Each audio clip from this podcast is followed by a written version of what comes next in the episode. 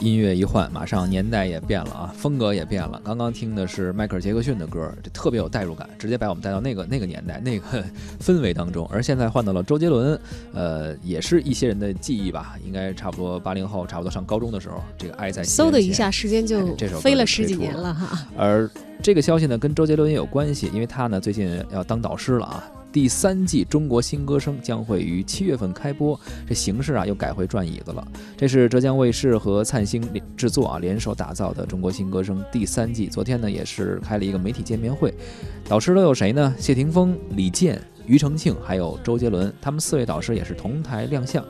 这是这个节目从《好声音》到《新歌声》以来啊，首次出现全部男导师阵容，并且定在了七月十三号在浙江卫视和爱奇艺首播。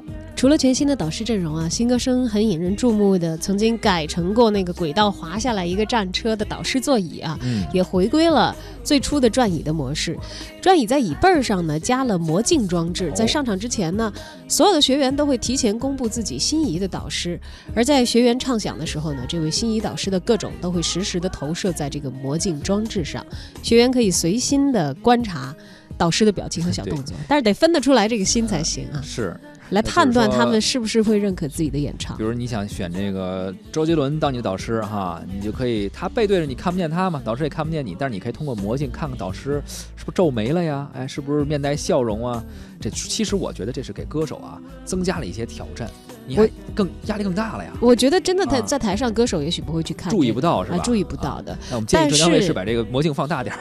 这个一定是给观众看，给观众看的，对，看他们之间一些反应啊。尤其因为观众你是一个上帝视角嘛，你会看到台上的这个演员的表现，你也会看到导师们他们的表现。对，呃，通常这个制作方式会。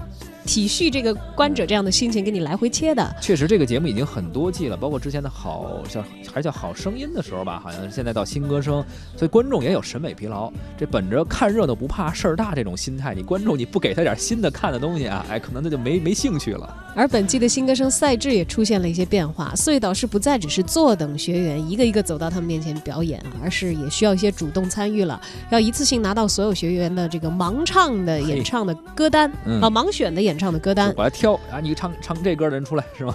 哎，而且要根据歌单来干嘛呢？点歌，随时选择他们最想听的一首。而被点到的学员就要时刻准备上台接受这样的压力会更大哈，确实也是更紧张一些。所以说第三季的中国新歌声应该更加紧张、更加刺激。但是作为观众来说啊，肯定看得更爽。